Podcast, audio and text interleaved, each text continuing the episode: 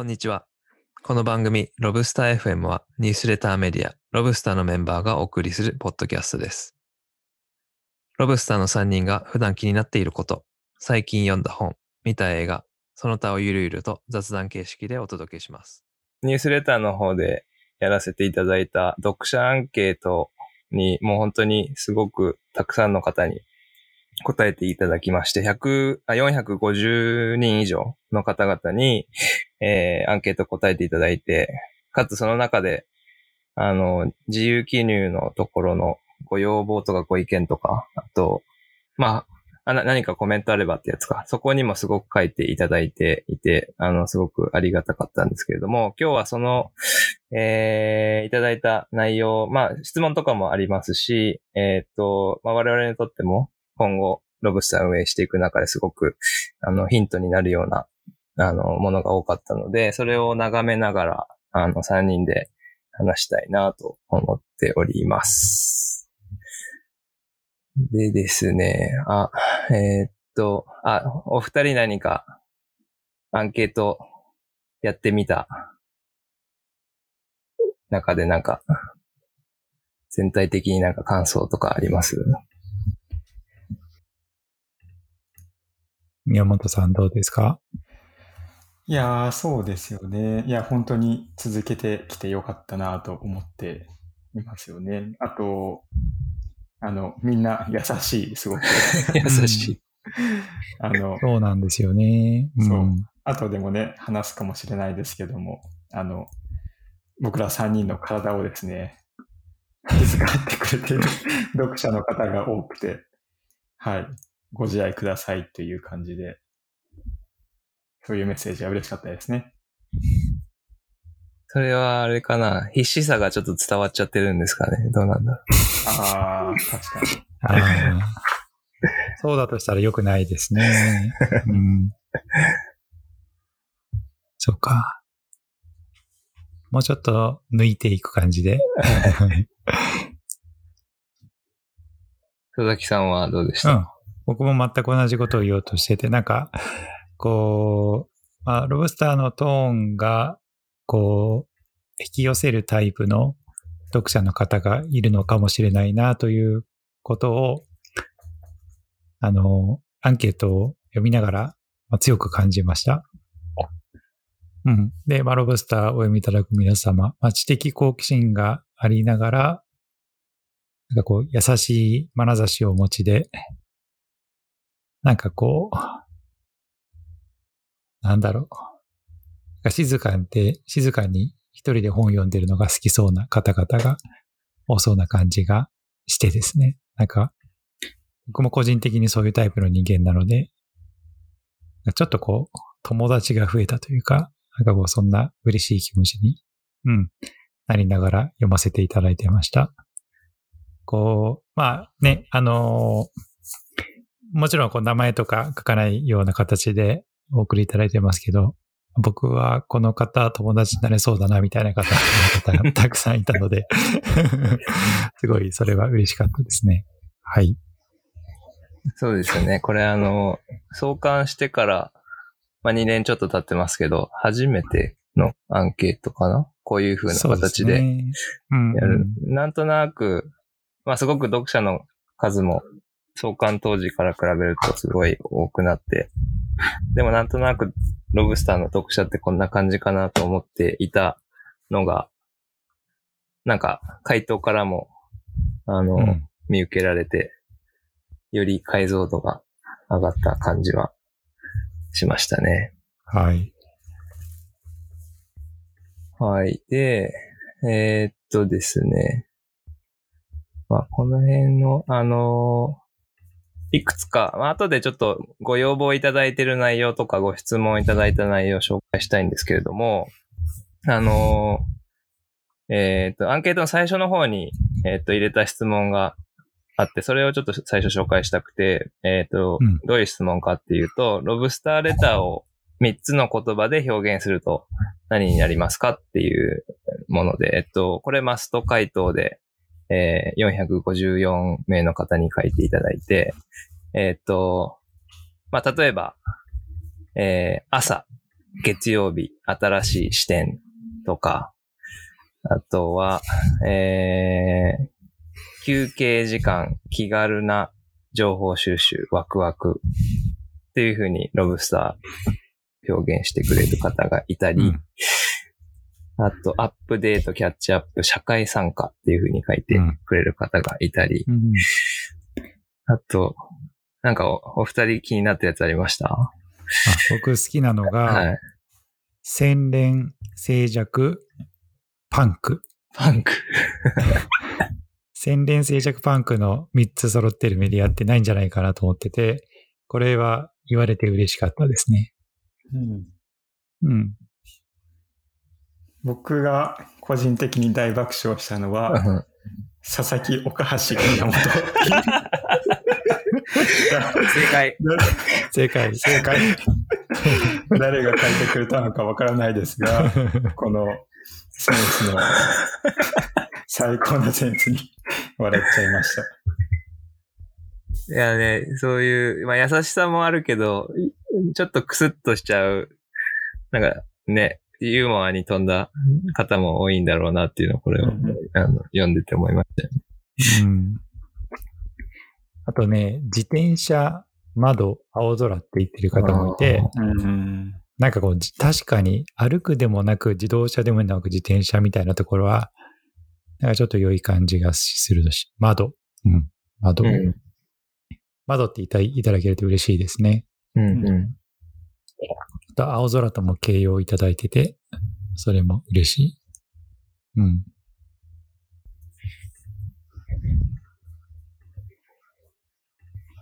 月曜日っておっしゃっていただく方も多かったですよね。ん。月曜日は多かったですね。う。うん月曜の朝とか。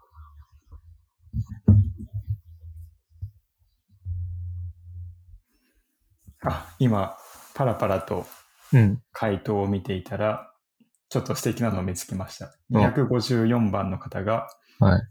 旅の準備をしている間、日常のお土産、ここではないどこか。日曜のお土産？あ、日常ですね。あ、日常。日常のお土産、ここではないどこか。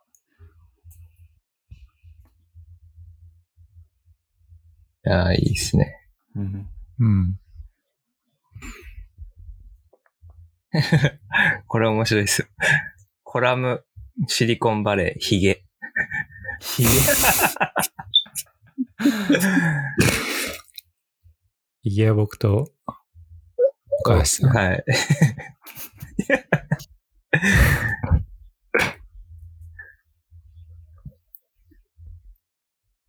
ああと、まあこれは、あの、我々も、まあ運営しながら課題感を感じているところでありますけど、あの、男性のチームが書いているとか、まあ男性3人でやってるよねっていうの、あの別にこれ批判的に書いていらっしゃるかと言われるとそうかわからないんですけど、まあそこの、やっぱり、オルタナティブな視点とか、パースペクティブって言ってるけど、やっぱり運営してるのは、あの、まあ男性3人だよねっていうところは、書いていただける読者もいて、この辺は、まあそうだよねっていうふうに思っていたりします。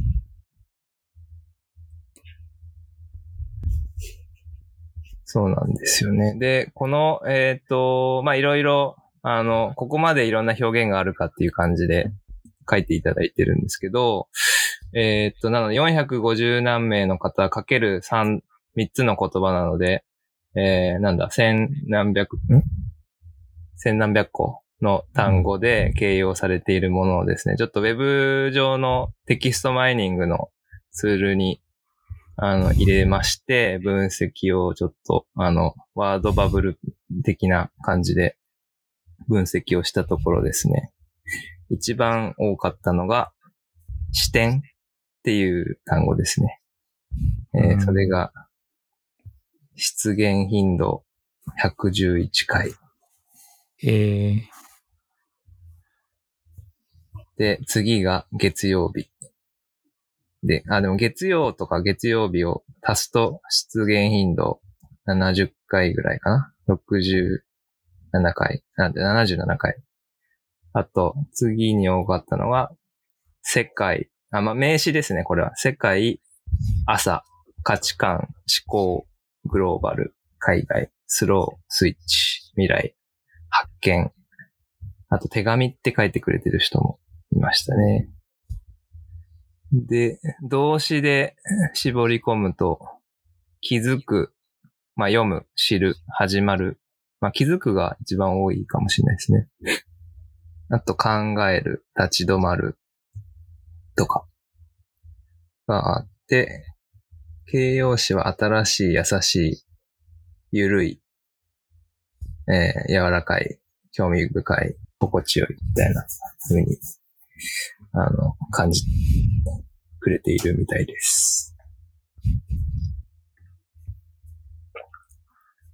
この品詞ごとに集計できるのすごいですね。うんただで、あとね、いろいろ分析はできるんですけど、ちょっと複雑になってくるので、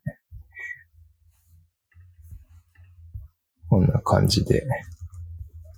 いやー、この質問は、あの、実は、あ、このアンケート僕作ったんですけど、この3つの言葉で表現してくださいは、あの、他のメディアのアンケートフォームにインスピレーションを受けてまして、あの、アクシオスっていう、あの、僕らも、あの、引用させてもらってるメディアの、えー読者アンケートが、多分このロブスターのやる前の2週間前ぐらいにあって、あの、普段そういうのあんまり、あの、回答しないんですけど、これをやるってなってたんで、あの、いろんなところの試しにやってみたんですけど、そのアクシオスのアンケートに入ってた質問で、これすごいいいなと思って、あの、ロブスターの方でも活用させていただきました。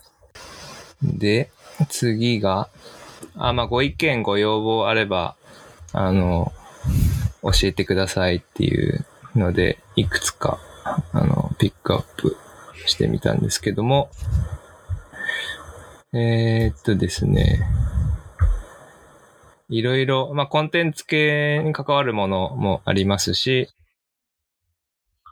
あとは、イベントやってほしいっていう意見もあれば、あとはあれですね、大学生20代前半世代に向けた出張授業のようなものっていう方も、えーいらっしゃいましたね。この辺は、どうですか？宮本さん。あの、こん取材記事とか、テーマ化されたシリーズとかうん。まあ、前も何かの回で話した気がしますが、オリジナルのね、インタビューを過去に、2回やってますけども、まあ、増やしていけたらいいよねって話はありますよね。うん。あとは、大学の出張授業とかもやってみたいんですよね。ね、うど、んどんな授業になるかは確かに。わかんないけど、若い人たちと、まあこういう話したいですね、グローバルなテーマとか。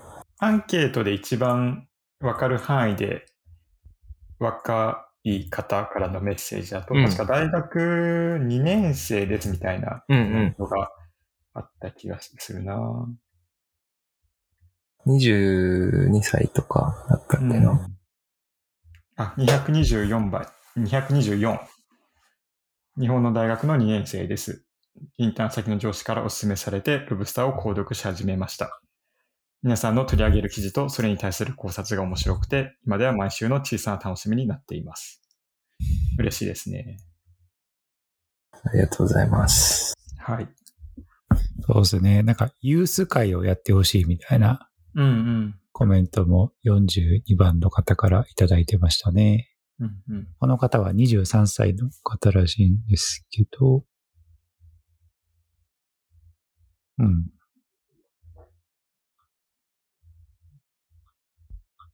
確かに我々も、はい高校生とかも楽しいかもしれないし、うん。中学生も楽しいかもしれないし。うん。そこから、なんというか、むしろ学ばせていただいて、その時のことをロブスターに書くみたいなことができたら、良いですよね。うん。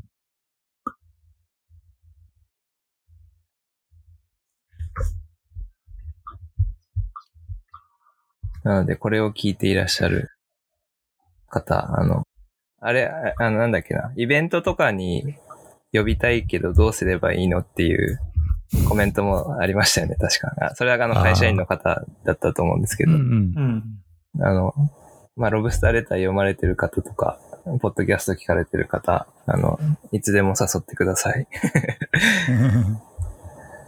そういう、なんか楽しそうなイベントにはぜひ参加したいなと思ってます。はい。うん。そうね。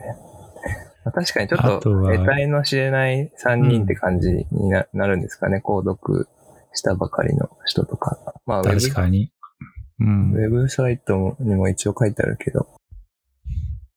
まあそういうのもなんかすごい面白いなと思って。あの、普段の仕事の、なんか名刺を渡して、あどこどこの私ですとか、まあ、フリ宮本さんだったらフリーランスの、えー、ライター、エディターですっていう感じじゃなくて、なんかメール、誰かからおすすめされたメルマガとかニュースレターで、間接的に3人のし思考、思想に、し思考とかうん。えーコンテンツに出会うっていう、なんかちょっと、か、すごく間接的な出会い方っていうのもすごい面白いなと思いましたね。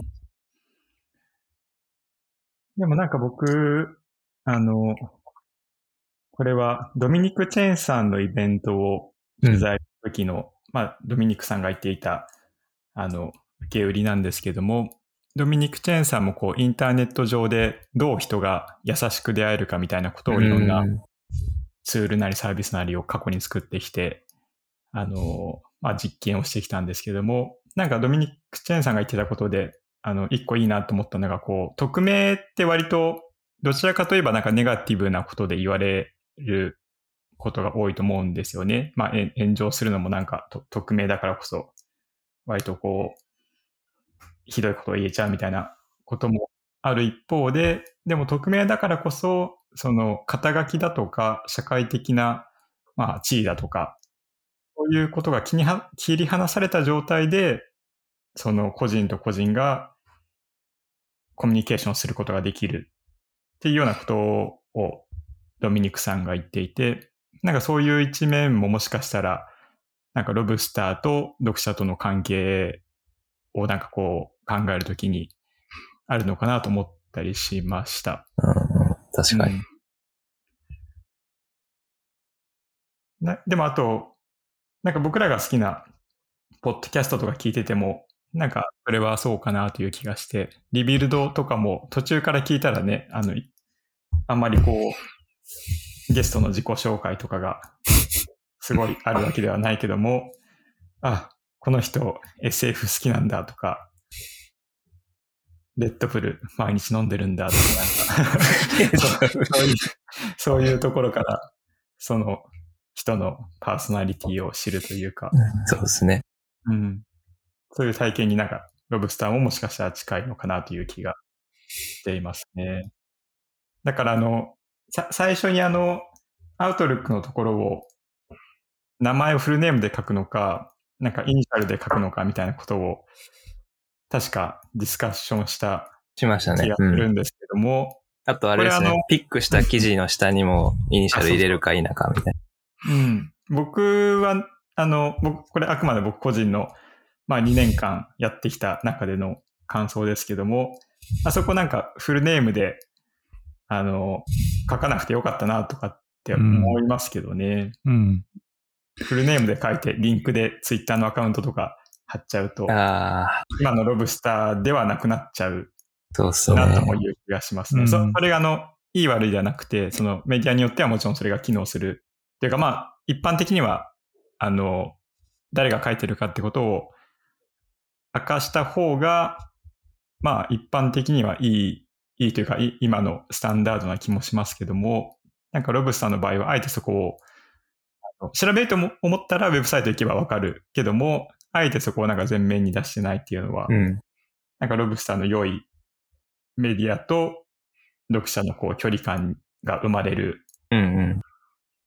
きっかけになったかなという気はしてますね。確かに。うん。まあ多分、あ、今週は、もう、今週は YM さんか、みたいな感じですよね。ほとんどの人。M が宮本と別に紐づいてない方も多くいらっしゃるんじゃないかうん。そう思いまな。す。それは、それで。うん。あ、すいません、佐々木さん。いやいや、いい塩梅だなと思ってて、その、イニシャルが。あの、無記名でもきっと良くないし、うん。ね、あの、本名をそのまま出しても、ちょっと、ん？うん。なんかそういう感じでもないし、今のイニシャルがちょうどいいですよね。そうですね。この、なんだろうな。あの、僕、まあ僕ら、今本のために後書きとか書かなきゃいけないじゃないですか。で、書けてないです。書けまだ書けてないんですけど。まあこのポッドキャストが出る頃には書けてないと、あやばい宮本ですさんにね。怒られる。でも、そその、なんていうか、いい塩梅っていうか、すごく、あの、え、えっ、と、アウトルックってすごくパーソナルなこと書くじゃないですか。あの、まあ、出来事とかやったこともそうですし、考えてることを書くしのと、えっ、と、まあ、チームで3人で作っているっていう、その、うん、チーム性というか社会性みたいなところとなんか、プロ、で、プロセス的にもあんまり、その、チームでこれややりましょう、この週はこれを書きましょうみたいなこと話さずにしても、最終的にはなんか、あの、まとまりがあるっていうような、なんかそういう、いいバランス感みたいな距離感、ちょうどいい距離感みたいなのは、あの、あるメディアなんじゃないかなと、ちょっと、はい、そんなことを、あうん後書き何書こうかなと思って考えてた次第です。あとなんかこれは今、なんか岡橋さんの話を聞いて、ふと思ったことなので、まあ、どれくらい本当かわからないですけども、なんか僕らももしかしたらフルネームを出してないから書けてるところももあるのかなと思いました。なんか宮本優斗としてではなく、ロブスターの YM だからこそなんか書けてることとか、フルネーム出したらなんか恥ずかしくて書けてなかったみたいなこそうね。とはうん。あるかもなと、なんか今の話を聞いて思いましたね。それすごいわかるな、ううんん、なんかこう、そういう、はなんだろう。半分も言ってないんだけど、反匿名性というか、うん。そういうものを、こう、逆手にとって、ちょっと踏み込んで書いてしまおうかな、みたいな、気になることはありますよね。うん。いや、それ面白いな。これは個人メディアだ。だと書けない逆にうんことがうん3人でやってるから書けるっていうのは面白いですよね。あそうそう。それで言うと、僕は、お二人が書いた内容からも、あの、あ、ここまで書くんだとか、こういうことも書くんだっていう、あ別に悪いこととかいいことじゃなくて、あ、うん。っていう、なんかちょっと勇気をもらうというか、あ、うんこういう社会的に起き、まあ社会である出来事に対してこういうことを書ける場所なんだっていうようなのは、なんか直接的にこれいいですよねとかっては言わないけれども、文章、二人の文章からそう感じて、じゃあ自分なりに書いたらこうかなみたいな、っていうのは、あの、あるかなとちょっと今思いましたね。話聞いて。うん。それは僕は逆に岡井さんからそういうえ？影響を受けてますよ、私も。岡井さんは割と、こう、ご家族のこととかも含めて書くじゃないですか。はいはい。あとは、こう、高校時代、こんなことしてたみたいなことも。うんうんうんなので、ああ、こういうパーソナルストーリーやっぱりいいなと思って、かなりそれにインスパイアされてますね。あいや、面白いな。あと、僕の方で、ちょっとこう拾ってみたコメントがうん。あって紹介したいのは、はい、ぜひ。やっぱりあの、ロブスターの読者の皆さんはな、まあ、なんとなくはこう、仮説としてはあったんですけども、うんやっぱりこう、紙の本とか雑誌が好きなんだなっていうのは思って、うん。結構こう、要望とかコメントでも、その紙の本作ってくださいとか、雑誌作ってくださいみたいな声が多かったのは、なんか僕は嬉しかったですね。例えば、えー14番。年に1回でいいので、アートワークにこだわった紙媒体を出されたら買って読みたいです。とか、えっと、341番の方がリアルの雑誌を作ってほしい。年2回くらい。とか、その他にもリアルな雑誌とか雑誌を出してほしいです。とか、そういうコメントが結構ちらほらありましたね。うん。で、これはですね、ちょっと僕も今、初めにとか後書きをまだ書けてないんですけども、書きながら考えていることなんですけども、えっと、157番の方がですね、あの、質問で、書籍にするなど、フィジカルなものへの価値をどう捉えていますか？っていう質問をしてくれていたんですね。で、なんかこれは、ちょっと僕もまだ答えがまとまっていないんですけども、本ができたタイミングでまた話したいなと思いました。なんかと、というのもなんか僕ら3人って、あの、結構こう、本はいつか作りたいねって最初から言ってた気がするんですよね。うん割と初期から。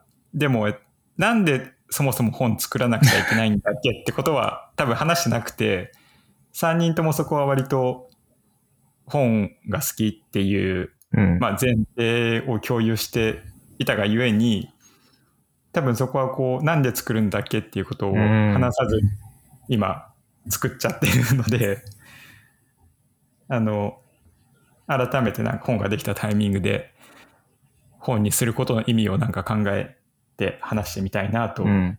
いましたね。はい。うん。確かに。これは、いい質問ですね。うん。まあ、あとなんか、書く内容で言うと、そうだな。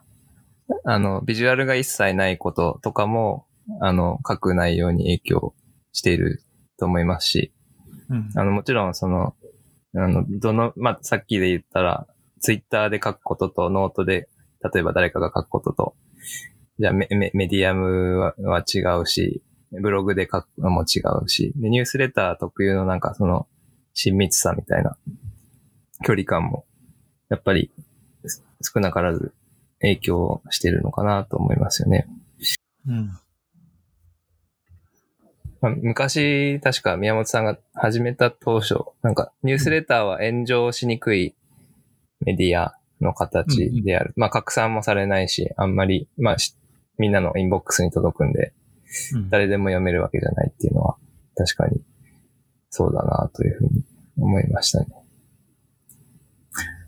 で、あとあの、読者の方からいただいたよ要望で、あ、確かに、そういう、そうだよなと思ったのが、あの、購読する前の号を読みたいっていう方結構いらっしゃいましたよね。うん。ううん。ん。あの、僕らは当然、あの1回目から今まで117 7週間、8週間やってますけど、多分50回目から登録された方とか、この1ヶ月で登録された方とかもいるんで、あの、で、ニュースレターとアーカイブは残らないから、確かにそういうのはあるなっていうのは。まあ、そそういった意味でも本にまとめるっていうのも、ね、いいアーカイブの仕方なのかなと思いましたね。あと、僕、ちょっと面白いなと思ったのは、あ、これ、あ、その前にこの話しようか。えっと、まあ、ポッドキャストで番外編的な更新、えーお三方が自分の作業をしながらソロ収録など、例えば佐々木さんだったら走りながら話すとか、そうですね。あの、ポッドキャストへのリクエストは多かったですよね。うんうん。思ったより多かった。全体的に。うん。はい。なので、あの、ポッドキャストちょっとこれからいろいろ仕掛けを、仕掛けていきたいこともあるのですが、あのね、頻度を上げて、またもうちょっと内容とかも、あの、まとまりがある感じで、はい、取れるといいかなと思っているので、まあ、これは、あの、近々アップグレードするのでお楽しみくださいという感じですね。はい。8月以降ですかね。そうですね。はい。まあこの番外、なんか僕がランニングしてるってことを知ってくれていて、それも嬉しいのですが。はい。はい。で、あとは、えっ、と、あ、さっき言おうとしたのが、この、変にいじらないでほしいとか、今のままクオリティをキープしてくださいとあか、そうです。いやもう、そのコメントが、ロブスター読者っぽいと言っていいのか、うん。ね、今のままでいてみたいな。そう。いや、ありがたいなと。それがなんか一番の、一番っていうかまあ、すごい褒め言葉だなと。いや、そうなんですすよね。確かに、なんかこう、いじくり回して好きじゃなくなるサービスってたまにありません、ありますね。うん、いや、そういう方向じゃなかったのに、みたいな。うん。なんかそういうがっかりは、あ読者の方に与えたくないなとは思ってますけどね。うん。あとはこう、メジャーデビューをしちゃって、じゃあデビュー弾かなくなっちゃったバンドとか。セルアセルアウト。なので、メジャーデビューはしちゃダメですね。僕らは。まあ、メジャー、そうですね。まあ、ほ今回の本も自費出版だし、うん。インディペンデントな形で。うん。なんかせっかくもうちょっと時間があるので、なんか3人が気になったコメントをひたすら紹介するああ、そうですすね。ね。コーナーをする、して、最後にこのいただいた質問をにお答えするようにしましょうか。そうですね。そうしましょ僕はいくつかあるんですけども、う。うん。そうですね。まあさっきも言っていた、あの、例えば129番の方、気の赴くままにやっていただければ、それを見ていくことが楽しいと思いますので、とか、287番の方は、まずはお三方がワクワクすることを引き続きマイペースでやっていってください。みたいな、こう、ちょっと親戚の優しすぎる。おばさんみたいな 優しい方が、あの、たくさんいて、ほっこりします。あと僕、すごくあの、個人的に、まあ一番というか、一番レベルで好きだったのがですね、51番の方のコメントで、51翻訳小説のような文体で、他のメディアには載っていない海外のニュースを読めるのが嬉しいですっていう、なんか翻訳小説のような文体でってこう、ロブスターを形容してくれたのがなんか嬉しいですね。まあ3人ともね、海外の翻訳小説が好きってこともうん。あるし、そうそう。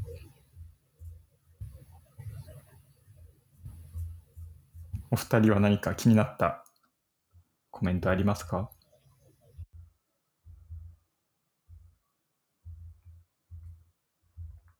あ、あと僕これも嬉しかったですね。194番の方が、6年間日本に住んでいたアメリカ人女性です。うんかっこ今のベースはロンドンですけど、海外というかアメリカとイギリスでニュースレターが流行っているのに、日本にはいいニュースレターがないのかと調べたら、ロブスターを発見。解説がすごくいいですし、読み逃した記事もたくさん紹介されます。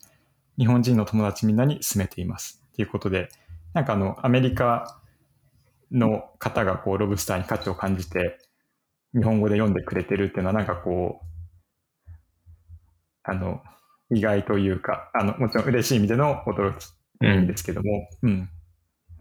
嬉しいなという感じでしたね。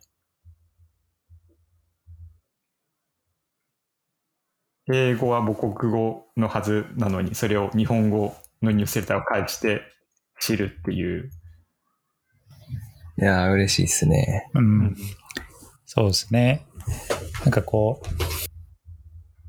僕は、こう、いくつか長文のコメントいただいているのが嬉しくてですね。ね、こういう、ああいう Google のアンケートフォームって長文で書こうとかあんまりならないじゃないですか？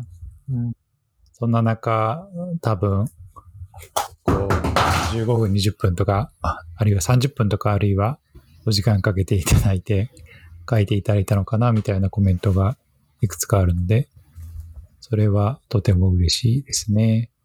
さっきあの、ユース会をやっていただきたいとおっしゃってた方のコメントになるんですけど、えー42番の方なんですが、この方は、土曜の夜にワイン片手にパターソンを見ているような時の流れを感じますっていうですね。あの、この感想は、ポッドキャストをすべて聞き直した時のご感想らしいんですけれども、あの、まあ、ロブスターってニュースレターのメディアではあるんですけども、まあ、私個人的にも、まあ、お二人もそうかもしれないですけど、ロブ、あの、ポッドキャストをすごく大事にしていてですね、うん。まあ、それを全部聞き直していただいた上で、まあ、このようなコメントをいただくことは少し、はい、えー、少しがだいぶ嬉しいなという、はい、ふうに思ってますね。なんか、walk for somewhere というよりは、go for a walk のように、なんか目的に向かって話すのではなく、ただただ会話やキュレーション、執筆を楽しんでいる、まあ、お三方の、まあ、アウトプットが楽しみですとおっしゃっていただいているのがとても嬉しかったです。うん。うん。そうっすね。いや、いっぱいあるな嬉しいやつ。長いのも紹介してもいいと思いますけどね。そのまま読んで。うん。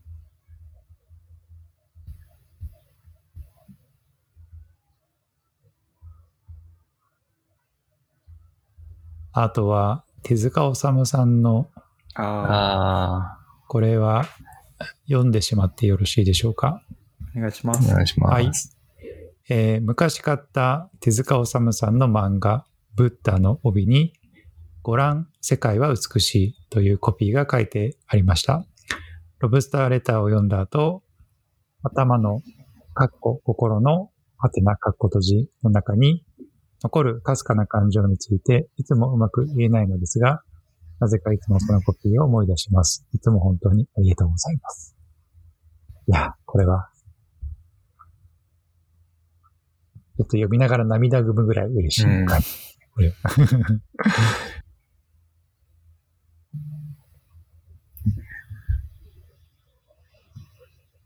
あと、407番。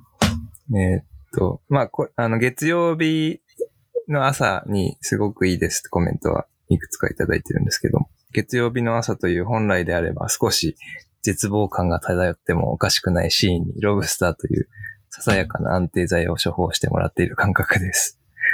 えーお忙しい中、いつも素敵なレターをありがとうございます。というふうに言っていただいている方のコメントですね。嬉しいですね。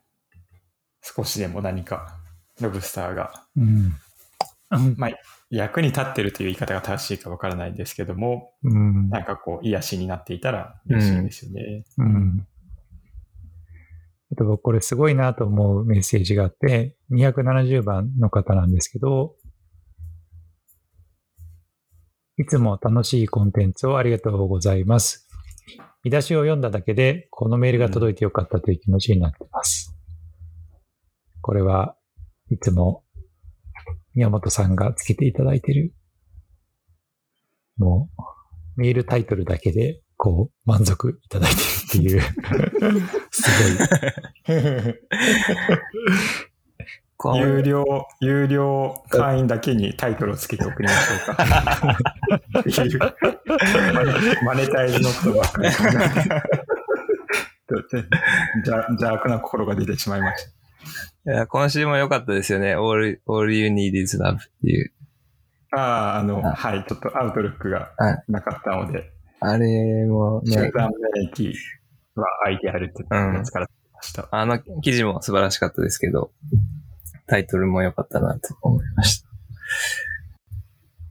ああとね、一個あったな。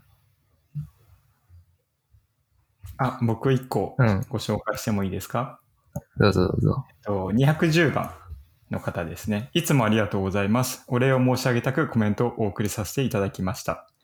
毎週届くレターには考えるための材料がたくさん詰まっており、贈り物をいただくような感覚で受け取らせていただいております。レターを読んでいる最中は、普段自分の頭の中を泳いでいる取り留めない知識の断片にも考えが巡り、書いてあること以上にも施策を巡らせつつ読むのが習慣になっています。読み終えるまでに朝、お昼の休憩時間、夜寝る前とたっぷり時間をかけて楽しませていただいており、毎週充実した読書、かっこ購読体験を味わっております。ありがとうございます。これからも楽しみにしています。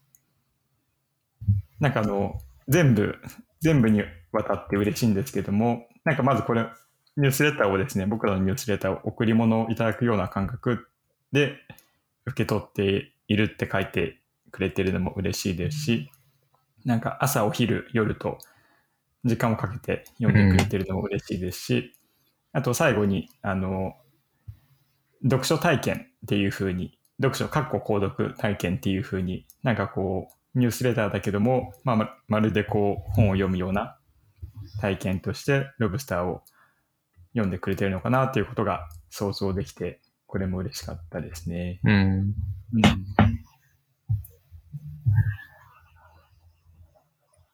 あと、僕、この最後の方かな、456番の方の。えーと、やはり3人の人柄や生き様が伝わってくるエッセイ的な側面と、世界の様々なニュースを紹介する客観的な部分の組み合わせが魅力かと思います。えーそれが数ある情報の中で読むことを選択する理由になっているかと、といううん感じですね。で、で、全体的にあの、結構メディアに疲れてらっしゃる方もいるなーっていうのは、僕らはなんか、まあ、なんていうんですかね、職業病というか、常に情報を摂取してると思うんですけど、結構そういう、これは、なんだろう、あの、時事、フェイクニュースじゃないんだろうかとか、これはマーケティングなのかとか、結構疑いの目を持ちながら情報摂取するとすごく疲れちゃうから、あの、こういうニュースレターだと心が落ち着くとか、そういうコメントも他もにもいただいてますね。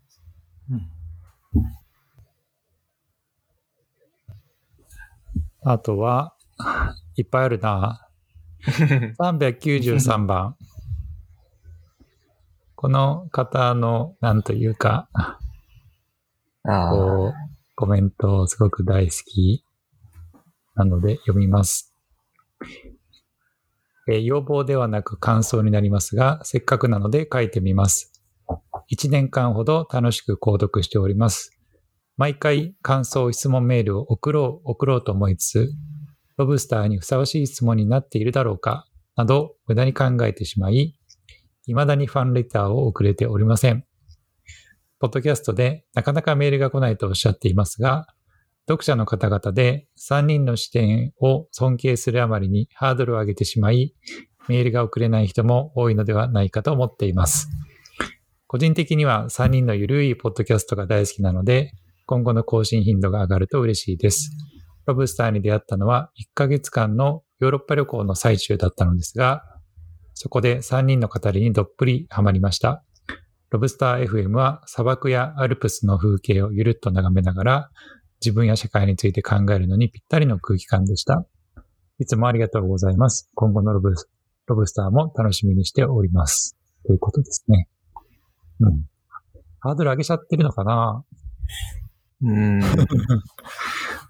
そんなことを思わせてしまっているとしたら、ね、反省しないといけないかもしれない。うん、でも、ね、うん。このヨーロッパの旅行中に発見いただいたのすごくロマンチックでいいなと思いましたね。うん。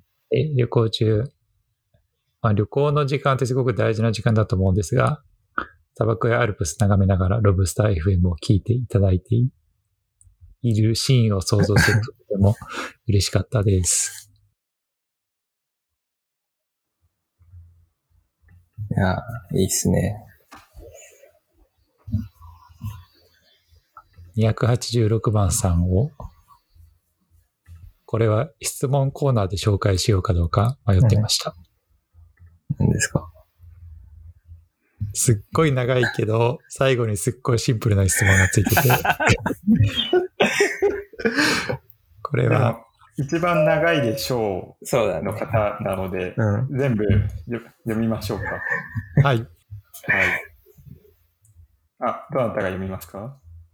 じゃあ、岡橋さんお願いします。僕、えーいつも楽しく読ませていただいています。えー要望ではなく、ただただ感謝と応援のメッセージになってしまうかもしれませんが、えー僕は2020年3月ちょうどボリューム50からロブスターレターを読み始め、今では完全にそれが生活の一部に溶け込み、週に1回、この濃厚なニュースレターを読むことを楽しみにしています。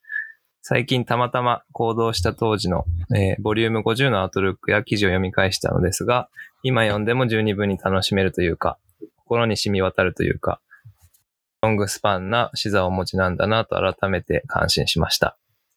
お三方ともそれぞれ別々別の仕事をされていたり、プライベートなお時間がある中で、そういった素敵な取り組みをされているのはとてもすごいなと驚かされているのですが、それと同時に十分に寝れているのだろうか？とか、リラックスする時間をどれくらい設けているのだろうか？とか、そういったことを考えてしまったりもします。優しいな。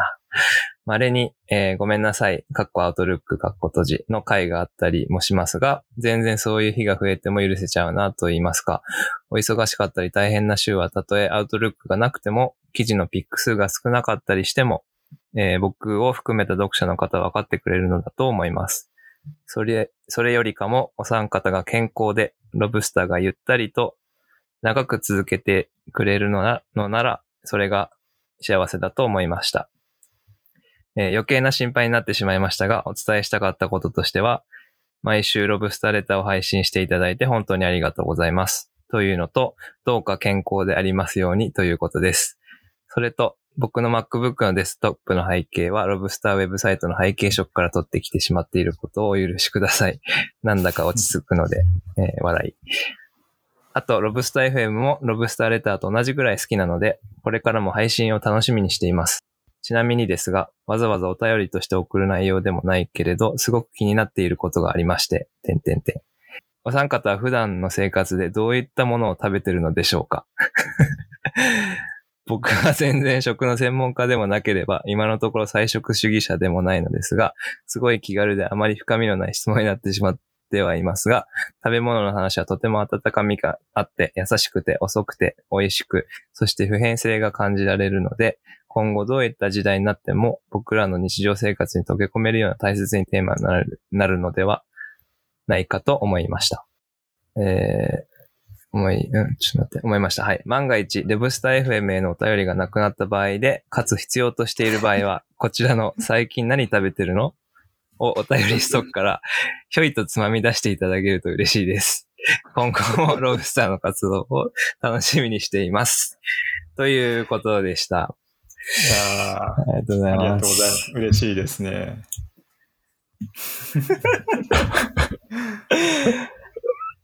いやー、はい。優しいし、ありがとうご面ざいます。白いな、この方は。嬉しいですね。じゃあ、つまみ出してみますか。うん。いやー、ユーモア。なんかこういうユーモア、ん？な、ユーモラスな感じが良いですね。うん。嬉しいな。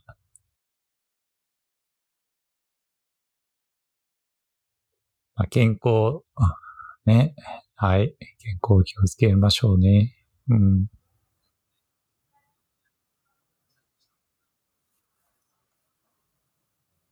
岡谷さんは最近何食べてますか？いやー最近、僕、今、東京で一人暮らししなので、あんまりちゃんとしたもの食べてないですね。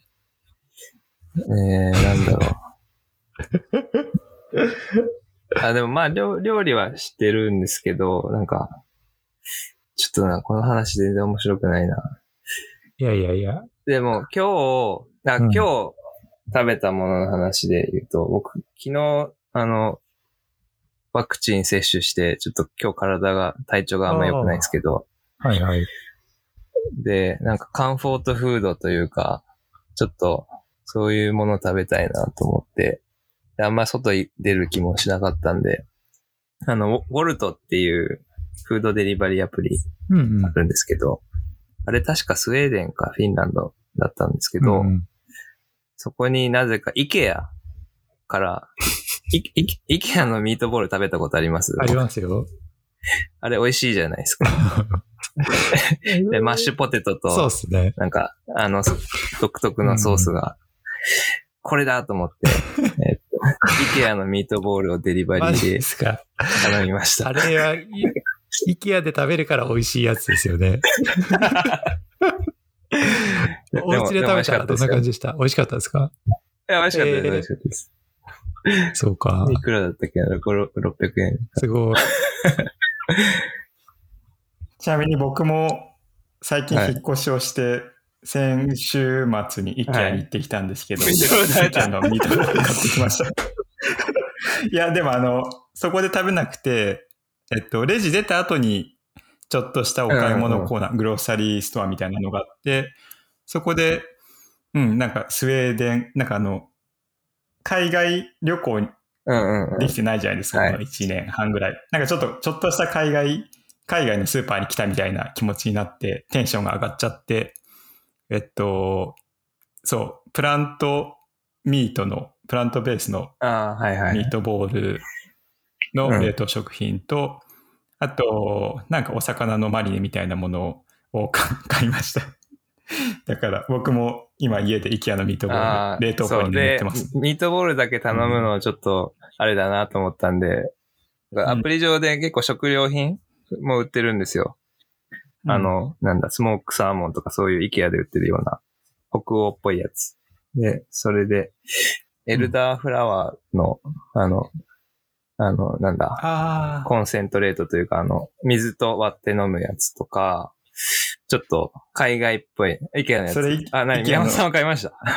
IKEA の、うん、僕買ってないけど、あの、あそこにありましたよ。IKEA の途中で休憩するレストレストラン、はいはいカフェスペースあるじゃないですか。あそうそうそう。多分そこにあるそ。こにエル、フうん、エルダーフラワーありました、ね。あと僕、イイケアのミートボールも好きなんですけど、シナモンロールも好きで、それも売ってるんですよ。あでも、今日なぜかシナモンロールが配達されずに、あの、後から一つシナモンロールだけ届けて、届けに来てくれたっていう。ちょっともうし、もう、まあ僕のせいじゃないんですけど、シナモンロール一つだけのために、はい、配達員がっていうのは、今日、この3時間ぐらい前、前ですけど、はい、そんなことがありました。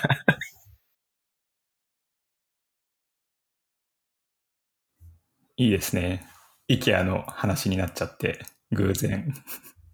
やっぱイ、イケア、やっぱ海外のノスタルジーもあるし、うんうん。こ郊外にしかなかったじゃないですか。今、原宿にありますけうんうんど、そう、だからそ、そのダブルノスタルジーでちょっと今日は、うん、体調も芳しくないし、イケアのミートボールか、でもそれでちょっとテンションが上がって、はい体調も良くなってきました。じゃあ僕の最近食べているものを話すと、まあ、さっきもちょろっと言ったんですけども、最近引っ越しをして、近くにですね、あの、なんかお豆腐屋さんがああるのを見つけて、そこがすごく、あの、僕お豆腐好きなので、よく行っているんですよね。で、普通のお豆腐とか揚げ出し豆腐も買うんですけども、そこの一番の主力商品が何かというとですね、豆腐ドーナツを売ってるんですよ。え80円の豆腐ドーナツがすごく美味しくて、それを買い物に行くついでに食べてます。ー、おしゃれですね、はいそれ。イケアの話の後に。いやいや、美味しいですよ。80え、円のお豆腐ドーナツって、そ、の、週に。なんだ、あの、ど、ど、どういう、お、どういう感じなんですか？お、お、おから？おからドーああー、でもナツみたいな感じ？なんか豆腐を、いや、おからドーナツなのかわかんないですが、生地に豆腐を入れてるってことですよね。小麦粉がゼロなのかどうかまでちょっと分かってないですが、なるほど。うん。はい。あとはそうですね、イケアのミートボールをスープにしたり、スープに入れたあーあ、プラントベーストのやつどうですか？美味しいですか？えあーー普通に美味しかったですよ。言われないと気づあかない。の、実は今日頼んだ時もプラントベーストと普通のミートボールがあったんですけど、うんうん。あの、プラントベーストの頼まなかったんですけど、今日は今度試してみようかなと思ってて。はい。いや、いや僕、そうっすね。最近、あの、玄米ご飯にハマってますと。で、なんかたくさん炊いて冷凍したりとかしてるんですけど、まあ、お昼ご飯特にあんまりこう、時間かけて作る、うんと、ことができないので、最近レトルトカレーにハマってしまってですね。で、えーレトルトカレーすごいいっぱい種類あるじゃないですか。僕、たまたまお家の近くにですね、はいあの、成城石井っていうスーパーがあって、そこに、なんかこう、うん。なんかこう、化学調味料とか保存料とか使ってない。で、ちょっとまあ、た、レトルトカレーにしては高いんだけど、まあ、外に食べに行くのと比べると全然安いぐらいの、良い感じの価格帯のレトルトカレーがたくさんあって、まあ、レトルトカレーにしては若干贅沢だが、みたいな感じの価格帯のですね、えーっと、日本のカレーの名店とコラボした、こう、レトルトカレーがあってですね、それがめちゃくちゃ美味しくてですね。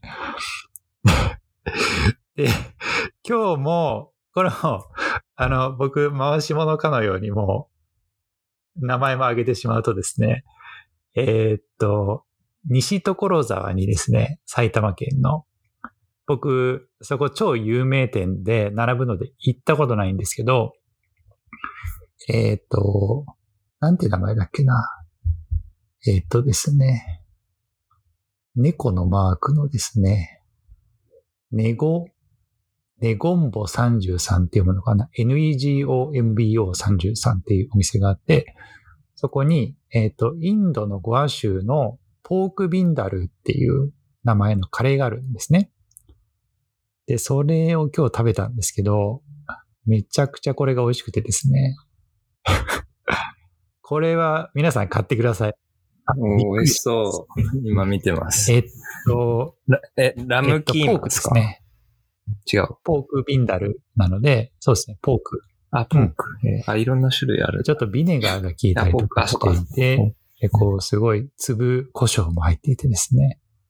これはすごいものを見つけてしまったということで、へでえあの、その名店コラボシリーズがたくさんあってですね、ちょっとそれを 制覇しようと今日心に決めたっていう、すいません、すごい具体的な話になっちゃって。はい。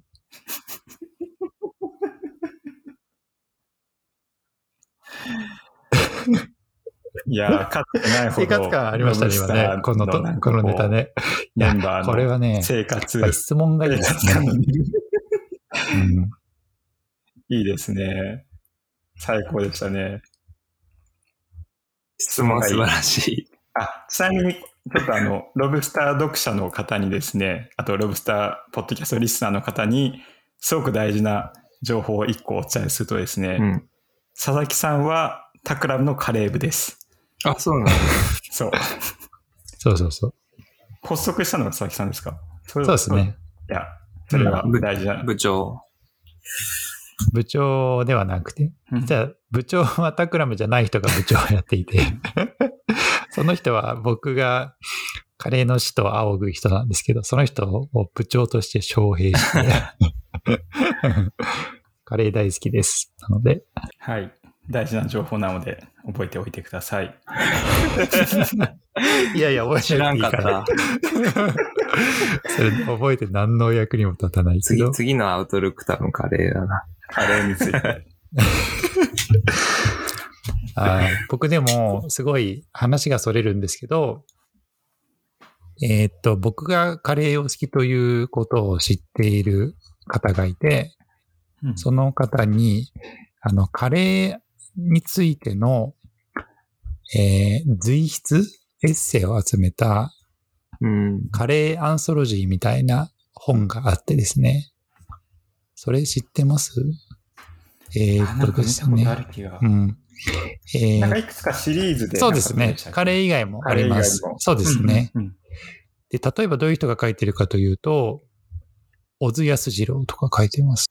えー池波正太郎、阿川佐和子、えー北森夫、井上康志、安西水丸先生も入ってる。吉行淳之介、うん五木博之、中島らも、林真理子、うん藤原信也さんとか、向田邦子さん、町田光さんとか、山口ひとみさんも書いてます。吉本隆明さんまで書いてるみたいな。なので、この方たちが書いた合計どれぐらいだろうな ?50 名ぐらいの、んそんないないか。20名ぐらい？2、30名ぐらいですかね。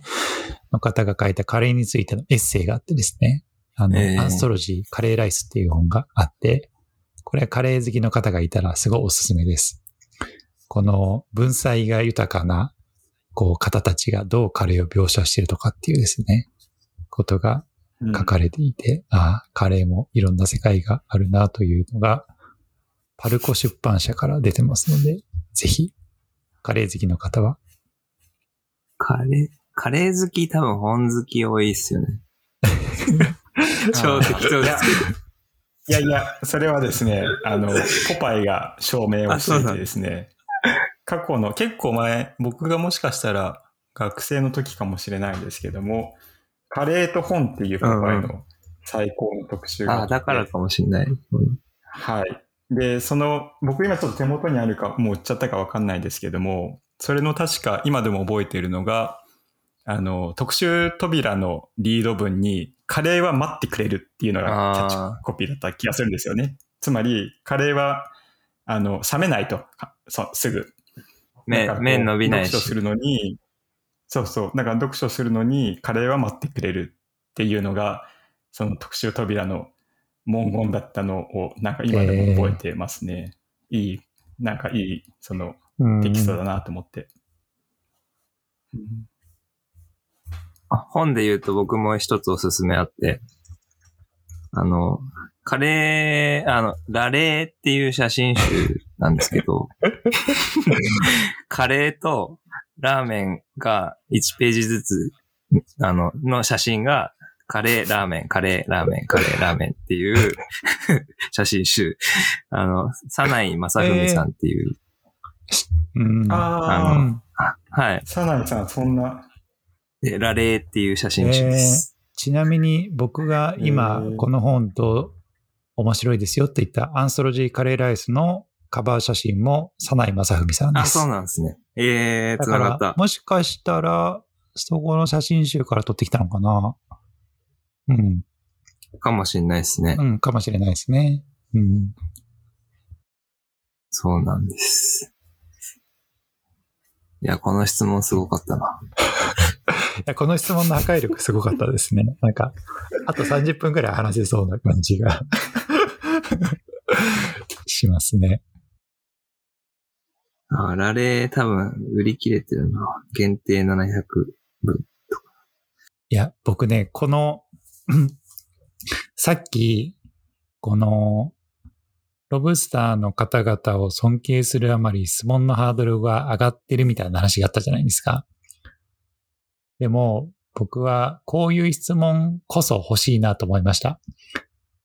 要は、なんかこう、別に、こう、海外とか、時事ネタとか、こう、知的なとか一切必要なくて、こういう質問こそが、こう、なんというか、こう、盛り上盛り上がるというかですね、なんかこう、三人のパーソナリティに迫れるところがあるなと思うので、ね、こういうシンプルなご質問、これからもいただけると良いのではと思いましたし、あの、ちょっとネタが尽きてきたら、一年後とかにもこの質問を引っ張り出してきてですね、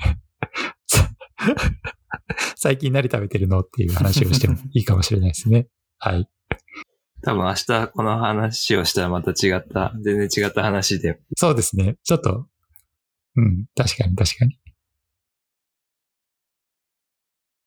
はい。はい。あ、何か大丈夫ですか？はい。いいですよ。はい。あ一個だけ、ちょっと、お便りをもう一個だけ紹介したくて、はい。ちょっとまた真面目な話に戻って、カレーの話ももちろん真面目な話でしたが、えっと、162番の方のコメントを、なんかあの、これからロブスターの、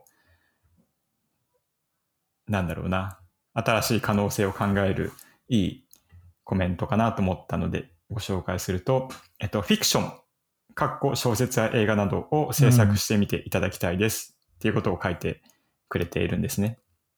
で、なんか前に、あの、まあ、半分冗談、半分本気ですけども、あの、モダンラブ最強説ってあるじゃないですか。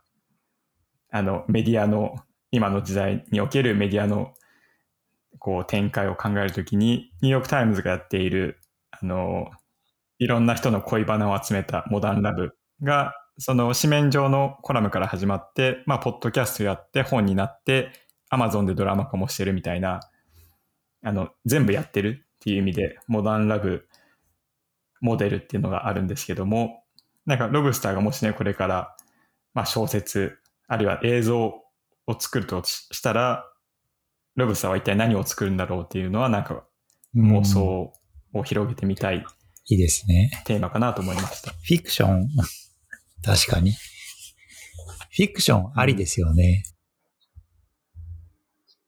なんか映像作品はイメージ湧かないけど、うん。なんかこう、ショートショートじゃないけど、短い短編小説みたいのは書いてみたいかもしれない。あと、それこそ、あの、さっきのカレーアンソロジーじゃないですけども、まあ、僕ら前回のポッドキャストでキュレーションっていう話をしましたけども、カレーアンソロジーもバラバラにね、書かれたエッセイをカレーっていう軸でキュレーションし直すうん。ことで、新しい視点なり価値が生まれている本だと思うので、必ずしもね、フィクションを、ロブスターでフィクションを書くっていう時に、まあ僕ら3人がオリジナルで書くのも面白いかもしれないけども、あの、キュレーションをすることで他の方に書いてもらったものを束ねうんることでも何かロブスターっぽいものができたりするのかなと思ったりしました。カレーにインスピレーションを受けて。確かに。それいいっすね。オン、オン、本カレーカレーみたいな。全然、うん。どうぞどうぞ。まあ、フフリー、うん、あ、どうぞどうぞ。あ、いや、なんかフリーテーマで書くのももちろん楽しいんですけど、そういうテーマが縛られても、うん、逆に普段書かないことを書けるようになるのかなと思いました。なんか名前忘れちゃったんですけど、あの、その、えっ、と、ニューヨークタイムズの、あ、えっ、と、 Modern Love？の、うん。えーと担当してる方が、ポッドキャストかなんかで、うん。えーっと、私の仕事は、ラブストーリーを読んで、ラブストーリーを紹介することなの？みたいな、素敵でしょ？みたいな言い方をしてて、確かにと思って、それはすごく良い自分の仕事の紹介の仕方だなと思いましたね。こう全米から集まるラブストーリーを読んで、ほっこりして、その中でこう、まあ、オーディズにとって面白いと思うものをピックアップして紹介するみたいな仕事まあなんかすごく良いなと思って、ちょっとロブスターも似てるとこがあるかもしれないなと思いましたね。まあ、あとはあれですよね、3人とも好きなポールオース・オールスター、ポール・オースターの、あの、ナショナナショナルルストーリー。プロジェクトみたいな感じで、うん読者の方から募って、それをああ束ねる、束ね確かに。るとかね。確かに。うん。それいい。ああ、それ一人の方が書いてくれたような気がする。お金で、じゃ買えないスポンサー記事みたいな。まあ、スポンサーっていうのがちょっと趣旨と違うけど、なんか確かに。みんなかあ、らそれなんかロブスターブックのボリューム2のアイデアにしても面白いかもなう。ん。うん。読者の方から募ったものにを。確かに、アウトルックとかを募って、そう。だ読者の方が書くアウトルック。そうそうそう。うん。で、それを、いいですね。まあ、バッとつ募って、何十本載せられるか、ボリュームがわからないんですけどもいいなまあ、ナショナルストーリープロジェクトのオマージュで、ある程度、こう、テーマ分け、うんうん家族の話とか、うんうん。まあ、恋の話とか、ペットの話とかうんうん。で分けて、みんなのアウトルックとして作るだけでもすごく読んでみたい。すごい、ここで、うん。ボリューム2の企画が爆誕しましたね。ましたね。今、爆誕しましたね。あの、僕あのうん、一人、あ、すみません。あの、読者の一人の方が、最近始めたサブスタックのニュースレターを読んでいて、あの、あどんな方かも僕存じ上げてないですし、えかなり、なんだろう、家族の話とか、今日ここ行きましたみたいな、すごいパーソナルな内容なんですけど、それも、それですごい面白いなと思って毎回、あの、クリックして読んじゃうんですけど、うん。うん、いいなと思いました。あ、あ すいません。いえいえ。また被っちゃあった。の、何言おうとしたんだっけ？あ、そうそう、ポール・オースターのナショナルストーリープロジェクトも、あれも、あの、ポール・オースターが朗読してたじゃないですか。うん。なので、こう、ポッドキャストのシリーズと連動とかも面白いなと思いましたね。確かに。確かに。だから、音声コンテンツもあって、それのまとめ版として本があるっていうこともできそうだなと思いました。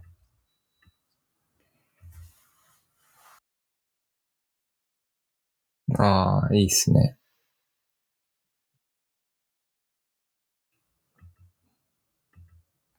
なんか、ラジオ番組風に、ちょっとどれくらい集まるかわからないですけども、なんかその場で次週っていうか、これからの投稿テーマをうんうん。今なんかこううんうん募ると、なんかお思いついて書いちゃったって人はなんか送ってほし送ってほしいなと思いました。うん。テーマ、フリー、フリーテーマでみんなのアウトルック。うん。毎回、毎回のニュースレターの一番最後にお便りフォームがあるので、そこで、えっと、長さは多分フリーで書けるはずなので、どれくらい長くても構わないので、読みたい。皆さんのアウトルックをうん。送ってくださいっていう。うんいいですね。読みたい。あの、ニュースレターによっては、あの、ニュースレターの最後の方に質問、この、今週の、えー、質問はこれとか、問いはこれみたいなのに対して読者の方に投稿を促すみたいなニュースレターもあって、で、その次の週にそれをうん紹介するみたいなことをやってるニュースレターもありますよね。